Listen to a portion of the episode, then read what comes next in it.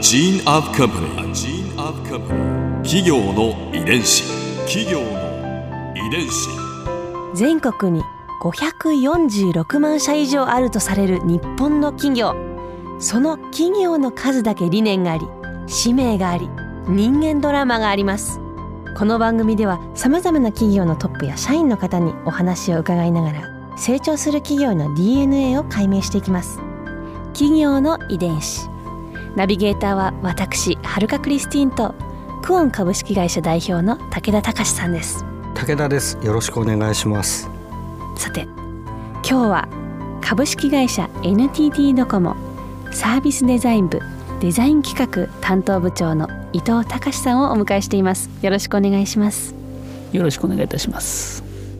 今回は NTT ドコモの社風と企業理念についてお話を伺います双方向のネットワークを支援する会社ドコモさんとしてはどういう社風というか企業理念を持ってらっしゃると思われますか？はい人と人をどうつなげていってそこの中のコミュニケーションを良くしていくか、うん、これが初め音声であり、うん、メッセージであり。でそれが今はサービスに少し変わってきている、うん、となると会社の中の雰囲気っていうのもやっぱ変わるんですか？会社はですね私が入った頃に比べて社員数が10倍ぐらい増えてるので。すごい。やっぱり一気にガガガッと。利用者もっと増えてらっしゃいますもんね。利用者も当時多分私が入った頃って200万とか300万ぐらい、はい、で今まあ全て入れると6,000万とか。6,000万ですよすごいですねいやそうですよ、ね、持ってない人いらっしゃらないですよね最近周りで。そうですよね。ちなみにブランドスローガンとかってありますか？はい。えーと、今いつか当たり前になること。いつか当たり前になること。これはどういう意味あのいつか当たり前になることって結局携帯が出てきた時、はい、そんなにどうやって使うんだろう。うん。その i モードが出てきた時。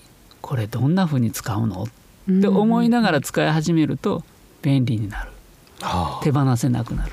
いつか当たり前になる。いつか当たり前になる。確かに、うん、もうなしじゃ生きていけない。そうですね。だから新しいことを挑戦して、うん、新しいことに違和感を感じるかもしれない、でもそれが当たり前になることをどこも、えーと、推し進めていこうっていう。あかっこいいですね。最初ちょっと使いにくいなとか慣れるまで確かに。ティッシュ箱ぐらい大きな移動通信。これ誰が使うんだとか。それを、えーと、軽くするとか。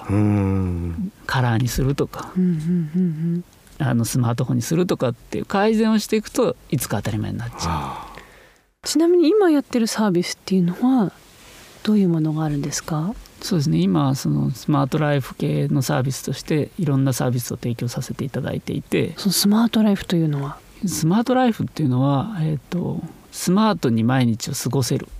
過ごしていただく。でそういう時に、えーと、例えば動画が近くにあったらいいよねとか、動画がいつでも見れたらいいよねと音楽いつでも聴きたいよねと、子どもの知育に少し勉強させスマートフォンでさせたいなとか、そんないろんなサービスをこうラインナップとして取り揃えて日々のお客様の生活が豊かになってくれればいいかなじゃあこの D マーケットというサービスはいわばスマホ版の i モードみたいな位置づけなんですかね。ある意味そうですね。でそれをドコモ自身が事業者としてサービス対社となっていろんなサービスを提供していくっていう形に少し形を変えてる、うん、i モードの経験が生きそうですか？生きる部分と。でもやっぱり今までは携帯電話の十字キーで操作をしていたものから、はい、フリックの画面に最適にするにはどうしたらいいかとか、全然違うものなんですね。よくあのウェブサイトを作る会社さんとかがあのホームページウェブサイトをスマホ最適にしようとか言われますけど、ね、ドコモさんの場合はもう会社ごとスマホを最適に。にしていかないとですね。そうなんですね。周りの方々の方が早かったり改善が良かったりすると、うんどこもプロでしょみたいな、うん、やっぱりそこもこうどんどんどんどん追いつけ追い越せの、そうなんだね。企業の遺伝子。まあ、今 NTT ドコモが営業開始して24年が経ったわけですよね。どうなんですか、まあ、どんどんね競争も激しくなっていってると思うんですけれども、現状は今現在はどうどのような状態にあるんですか？MVNO さんってモバイルの新しい方々が、うんうん。まあ、ドコモの設備を借りて自社サービスを展開されたりしています。格安スマホと言われてたり。はいはいはい。ででも我々にとってはお客さんでもあるんですね。なるほど。ライバルだけではライバルないんですね。という側面ととはいえ我々の設備を使って各事業者さんがサービスを展開している、うん。である意味ではパートナーであったりとか。うん。なかなか複雑化してますね。複雑化してますね。はでその中でやっぱりお客さんにより良いサービスだったりより良いどうしようっていうのは切磋琢磨するのでまた改善をしなきゃとかうん。お客さんを満足していただくためにどうするかっていうことがお互いでやるんで多分またどんどんどんどんスピードが上がっていくんだと思うんですね。うん。すごいそのキャリアの外側の部分もそして中のコンテンツの部分もどんどんどんどんブラッシュアップされみんな切磋琢磨している中で NTT ドコモのその強みっていうのはどこにあるんですか？やっぱりドコモって何？ってお客さんとかから見ると安心安全みたいな。どこ行ってもつながりますよね。うんうんうんうん。特に地方行かれた時とか、ちょっと離れた時につながりますとか、山の上でつながってよかったですとかってお言葉いただいたり、うん。あとはやっぱりドコモショップで丁寧な対応をししてるってことなんじゃないですかね。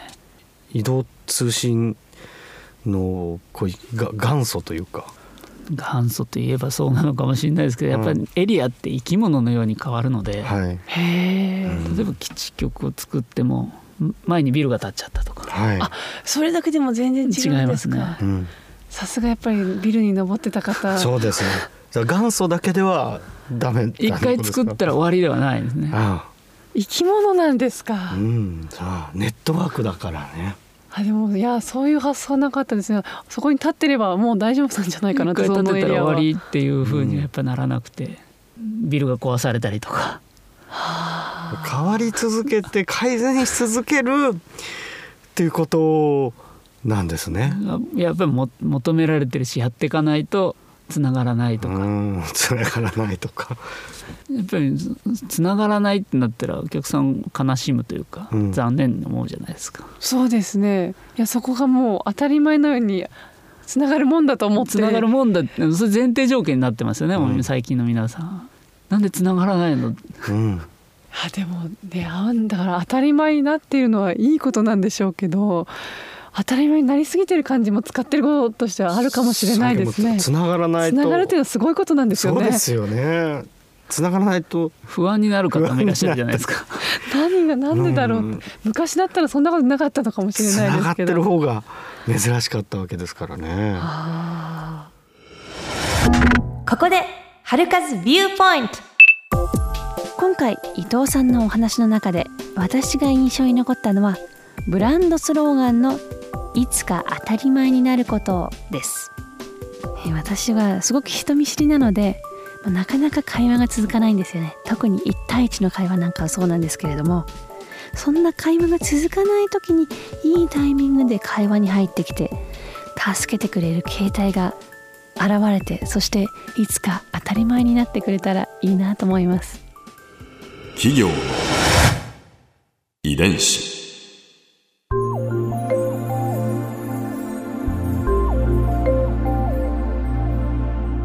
さてこの番組はポッドキャストのほかスマートフォンタブレット向けアプリ JFN パークでも聞くことができます。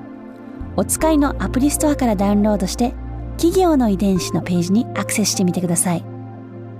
それでは来週もお会いしましょう。企業の遺伝子。ナビゲーターは私はるかクリスティンとクオン株式会社代表の武田隆でした。